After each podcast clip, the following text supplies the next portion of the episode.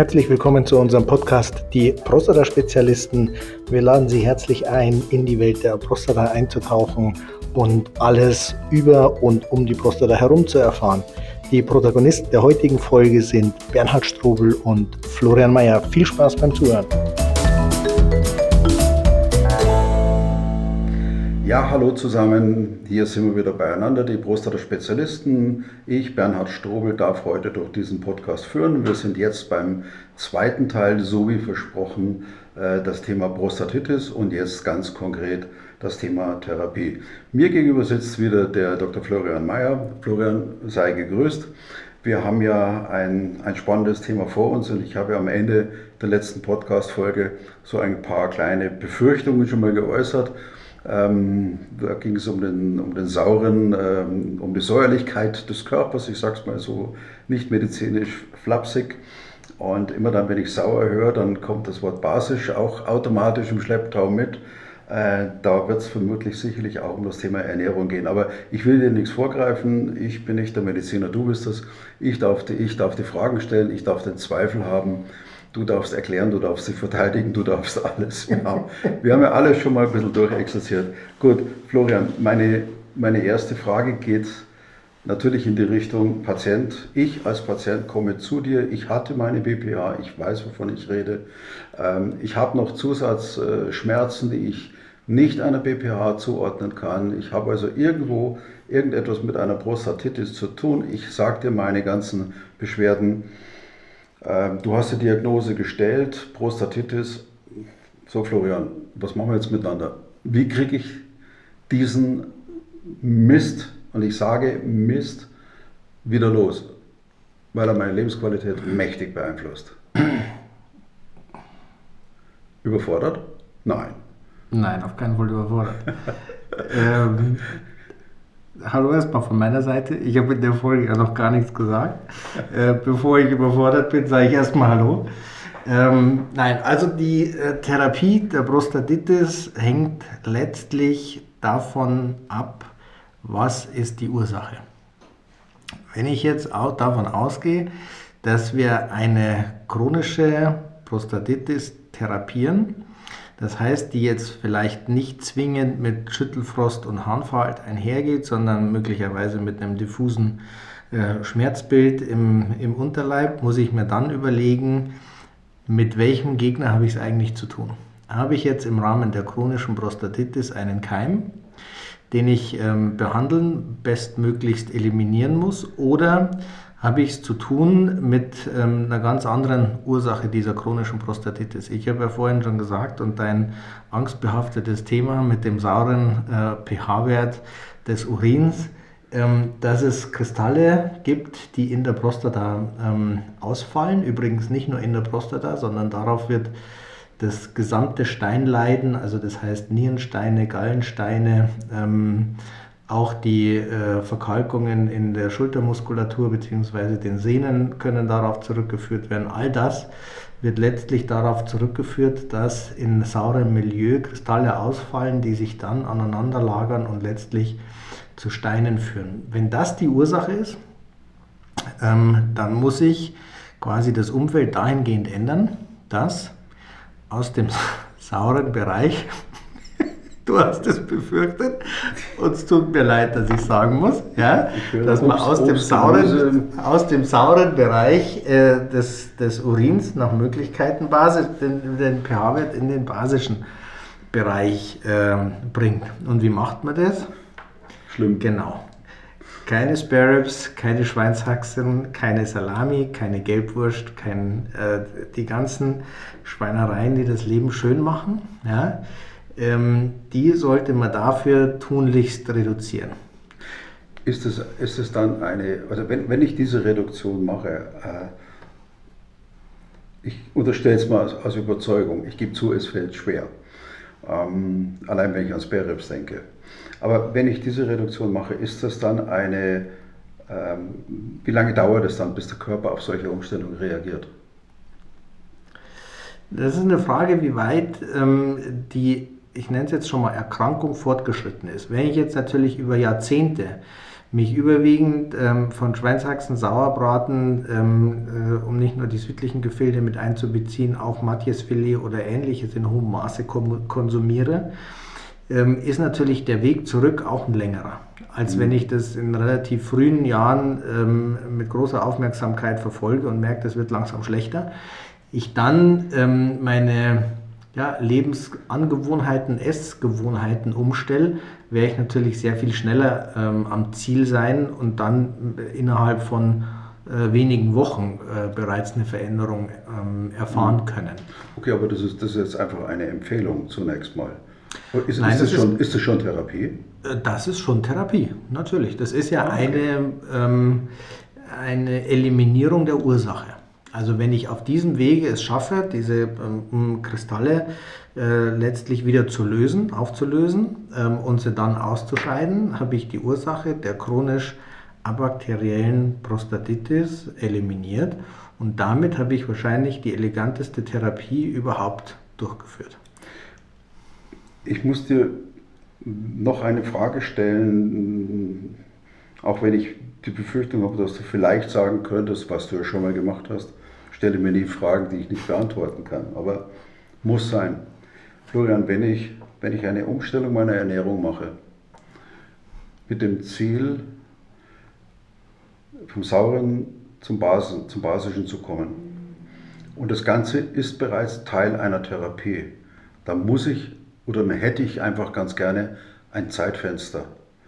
Ein Zeitfenster, wo ich sage, okay, ich tue es und du hast als Mediziner die Möglichkeit, zu prüfen, ob es die richtige Richtung ist. Ich, red, ich, möchte, ich möchte einfach nur den Unterschied herausarbeiten. Ähm, was ist eine Therapie mit einem absehbaren, zeitlich halbwegs realistischen Fenster, um zu sehen, schlägt die Therapie an, wenn ich es als Therapie betrachte, oder sage ich einfach, vollkommen egal. Diese Umstellung ist immer gut. Ist ja nicht nur gut für, für das Thema Prostata, ist ja gut für das Thema äh, Sehnen, Schultern, alles Mögliche, Herz, Blutdruck. Ist ja gar keine Frage, dass wir uns dort falsch ernähren. Aber ich möchte nur, was ist Umstellung und was ist Therapie und wie lange dauert es ungefähr, dass du sagst, okay, dann habe ich wenigstens eine Chance, um zu sehen, ob das in die richtige Richtung geht. Also du hast einen Teil äh, der Antwort natürlich schon vorweggenommen, aber so wie ich es verstanden habe, willst du den frühesten Zeitpunkt haben, wo ich sagen kann, okay, es bringt nichts. Besser hätte ich die Frage nicht formulieren können. Genau, und ähm, da würde ich mal sagen, ähm, das kann eintreten nach ein bis zwei Wochen. Okay. Wenn es jetzt nach drei, vier Monaten sich überhaupt nichts geändert hat, dann hoffe ich, dass äh, du dich so sehr an die fleischlose und äh, äh, grüne Ernährung gewöhnt hast, dass du es nicht mehr umstellst, aus äh, vielen anderen Gründen, ähm, die ich ja in dem äh, großen Podcast über die Prostatitis schon ausführlich äh, geschildert habe. So dass natürlich für deinen Körper ideal ist, wenn du es beibehältst, aber dann muss man natürlich nach anderen Ursachen forschen, die diese Probleme machen. Ähm, um die Antwort zu erweitern ähm, mit einer Frage oder für eine Frage, die du nicht gestellt hast. Ähm, wie lang sollte man das durchführen? Ja, Ende der Ernährungs, optimales Ende der Ernährungsumstellung ist, ist die Kiste. Okay. Ja. Ganz klar, weil in dem Augenblick, wo man natürlich zurückfällt und regelhaft ja die, die bevorzugte Ernährung ähm, sich reinpfeift, habe ich natürlich wieder den sauren pH-Wert und habe ja. wieder, das Spiel geht wieder von vorne los. Ähm, Hand aufs Herz. Frag mich nicht. Ich habe es befürchtet. Was, was essen wir heute Abend? ja, was, was, essen wir, was essen wir heute Abend? Ich meine, wenn du da bist, dann ist der Klassiker, das wird ähm, ich weiß gar nicht, ob Schleichwerbung ist, aber selbst wenn wir zu Kuhlmanns gehen und Sparrows essen, klar. Das geht eigentlich nicht anders. Eigentlich geht es nicht anders. Aber sonst essen wir Gemüse sieben Tage die. Auf alle Fälle. Gar keine Frage. Vor und, allem grünes Gemüse. Grünes ja. Gemüse und wir trinken jede Menge, auch das Richtige. Und, Nur Wasser ohne Kohlensäure. Aber, aber einmal die Woche denke ich, muss das möglich sein. Nein, ähm, ich habe die Botschaft verstanden. Ähm, ich finde sie auch richtig und ich denke auch andere äh, oder auch Kollegen anderer Fachgebiete werden sich freuen. Ich denke jetzt mal an die innere Medizin, wenn der Körper eben vom Sauren deutlich, deutlich mehr zum, zum Basischen sich wandelt. Ähm, das heißt aber für mich jetzt in der Therapie der, der Prostatitis, es ist auf der einen Seite eine medikamentöse Behandlung, zeitlich, zeitlich überschaubar, befristet und auf der anderen Seite diese, diese Ernährungsumstellung. Frage macht zur Diagnose der Prostatitis irgendein bildgebendes Verfahren Sinn? Ja, also wenn ich den Verdacht habe oder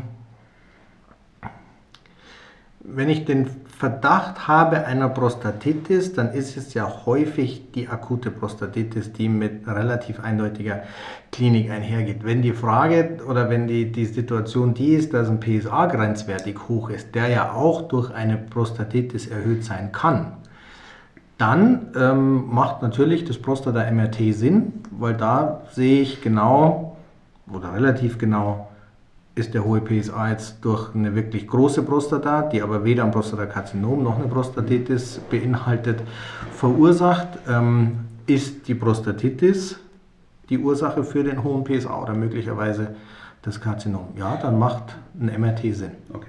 Wir haben in unserem bisherigen Gespräch über die Diagnose und die Therapie der Prostatitis noch nicht über den PSA-Wert gesprochen. Ich kann mich jedenfalls nicht erinnern. Äh, wenn ich mit dem Verdacht auf Prostatitis zu dir komme, lässt du den PSA-Wert erheben? Ja, nein und wenn ja, warum? Und wenn nein, warum nicht? Oder unter welchen Voraussetzungen? Naja, der PSA ist ja ähm, letztlich als Tumormarker kategorisiert. Okay. Also das heißt, wenn ich den PSA abnehme, ähm, will ich wissen, wie hoch ist das Risiko, dass der Patient, der mir gegenüber sitzt, an einem Prostatakarzinom leidet, ja oder nein. Okay. Wenn es um den Verdacht der Prostatitis geht, dann will ich diesen Verdacht entweder erhärten oder ausräumen. Und dabei hilft mir der PSA letztlich nicht wirklich, weil der aus unterschiedlichsten Ursachen erhöht sein kann. Der kann auch im Rahmen, gerade wenn es um chronische Prostatitiden geht, ähm, kann der auch normal sein. Und wenn ich beide Richtungen habe, spielt es letztlich keine Rolle, ob ich jetzt weiß wirklich, wie, wie hoch er ist. Das heißt, da spielt er nicht zwingend eine Rolle, sondern dann will ich wissen, ähm, ist es wirklich die Prostata, die die ähm, Schmerzen verursacht. Ähm, da hilft mir zum Beispiel ähm, die digitalrektale Untersuchung in der Tat weiter. Weil wenn ich da drauf drücke, weiß ich, Schmerzen ja oder nein und diese Schmerzen kommen ja oder nein aus der Prostata. Okay. Ähm, äh, als Hinweis und dann will ich natürlich wissen, ist es keimbedingt, dann will ich den Keim bestimmen lassen ähm, und dann wissen, welche äh, Medikamente sprechen genau auf diesen Keim optimal an. Ähm, oder ist es steril, dann äh, muss ich eine andere Ursache suchen und dann kommt natürlich wieder die ähm, Ernährung und die pH-Wertgeschichte ins Spiel, ähm, sodass ich, um die Frage nochmal zu beantworten, primär für die Prostatitis hilft mir jetzt der PSA nicht zwingend weiter. Okay. Ähm, wenn ich mit einer vergrößerten BPH komme und habe obendrein von dir noch diagnostiziert bekommen eine Prostatitis, und meine Beschwerden im Zusammenhang mit der BPH sind mächtig. Harnverhalt, nur als Beispiel. Gibt es dort eine Therapie-Reihenfolge, das heißt erst die Prostatitis und dann die BPH, oder kann man beides miteinander machen? Hm, wenn, ich mich, wenn du mit einem Harnverhalt kommst und ich mich zuerst um die Prostatitis kümmere, habe ich dir wenigstens die Nieren kaputt gemacht und dein Leben wahrscheinlich ernsthaft in Gefahr gebracht weil der Urin ja in der Niere produziert wird, in die Blase abläuft, über die Prostata nicht drüber kommt. Das heißt, es staut sich zurück. Die Niere kann viel abhaben, aber die wird es nicht über Tage ähm, überleben und ähm, du wirst nie wieder zu mir als Arzt kommen, weil du diese Schmerzen nicht über Tage aushalten willst. Das heißt, okay. ich muss zuerst das Akuteste therapieren und dann die Ursache. Das heißt, zum ersten den Harnverhalt, Katheter rein, dann hast du nämlich innerhalb von Sekunden Erleichterung und dann kann ich mich ganz in Ruhe um die ähm, Therapie der Prostatitis kümmern. Ähm, das heißt dann Antibiotikum, Katheter bleibt so lange drin ähm, und dann kann ich ähm, einen Auslassversuch machen. Das heißt, ich ziehe den Katheter raus, gucke, läuft es wieder. Wenn es läuft, Wiedersehen. Wenn es noch nicht läuft, Katheter nochmal rein und weiter. Das heißt im Endeffekt, und äh, ich reflektiere ja auch auf, eine, auf einen Kommentar, den ich mal ge gehört und gelesen habe, ähm, dass man sich weniger Gedanken machen muss, äh, was zuerst kommt, sondern dass man einfach mit, mit seinen akuten Beschwerden äh, sich dem Mediziner anvertraut und der dann im Grunde genommen aus seiner Beobachtung, Erfahrung, aus der Anamnese, was auch immer gerade für ihn wichtig ist, dass er einfach sagt, okay, ich behandle das aufgrund einer, einer gewissen Priorität. Hat er irgendwas zu tun, fast wie Notfallmedizin, man kommt irgendwo hin? Harnverhalt ist Notfallmedizin. Ja. Ja, es, es okay. ähm, übt ja auch auf mich als Arzt äh, Druck aus, wenn ein Patient reinkommt, schreit vor Schmerzen, hält sich im Bauch, sagt, mich reißt mich reißt's auseinander, ich kann nicht mehr, mach irgendwas. Das ist ja nicht so, wie wenn einer reinkommt, humpelt und sagt, mir ist äh, der Zehennagel eingewachsen. Da kann ich natürlich ganz anders dran gehen, als wenn, wenn jemand kommt, der wirklich in massivster Not ist und wo es äh, an mir als Arzt ist, schnell eine Diagnose zu stellen und schnell diesen akuten Zustand zu beheben. Du bringst mich gerade auf eine Frage, die hat, die ist extrem laienhaft. Es geht im Moment bei mir nur um Kopfkino. Man sagt ja immer, ich muss auf die Toilette, mich reißt schier. Mhm. Kann Harnfall tatsächlich da, dazu führen, dass eine Blase reißen kann? Ja. Also es kann zum einen ähm, die Blase reißen, ähm, was aber eher selten ist, sondern es wird vorneweg ähm, das sehr viel ähm, äh, fragilere System, nämlich die, das Nierenbecken reißen. Mhm. Und da ist es in der Tat nicht selten. Wenn der Harnverhalt zu lange läuft, sieht man um die Niere freie Flüssigkeit, die durch eine Ruptur, also einen Riss des Nierenbeckens kommen kann. Und dann sind wir wieder in der Notfallmedizin. In der Notfallmedizin. Okay. Ja, ja, ja, ja, ja, ja. Da ist teilweise harter Tobak dabei. Aber ich glaube auch, dass man, dass man weniger Angst haben muss vor dem Ganzen. Ähm, wir sind ja auch schon wieder am, am, Ende unseres Podcasts. Ich glaube aus meiner Sicht zumindest, dass wir die wichtigsten Fragen äh, behandelt haben, beantwortet haben. Ähm, ich persönlich habe nochmal das dringende Bedürfnis, sich äh, wirklich innerlich mit diesem Thema auseinanderzusetzen, äh, weil das Ganze hat ja, wie wir gerade das, letzte Thema hatten, sehr viel mit der Angst zu tun. Wenn man sagt, mich zerreißt schier, ich kenne das Gefühl, wenn man auf der Toilette sitzt und es geht nichts mehr, man hat wirklich das Gefühl, es zerreißt einen. Hier also wirklich einfach zum Arzt gehen und ihm einfach anzuvertrauen, dass er aufgrund deiner Schilderung sehr genau einschätzen kann, was wichtig ist und was zu tun ist. In diesem Sinne verabschieden wir uns äh, von dieser Podcast-Folge. Ich sage schönen Dank, dass ihr da wart und ich freue mich schon ähm, auf die nächste Folge. Danke Florian, war schön mit dir wieder mal zu plaudern. Ja Bernhard, ich danke dir, bis zur nächsten Folge.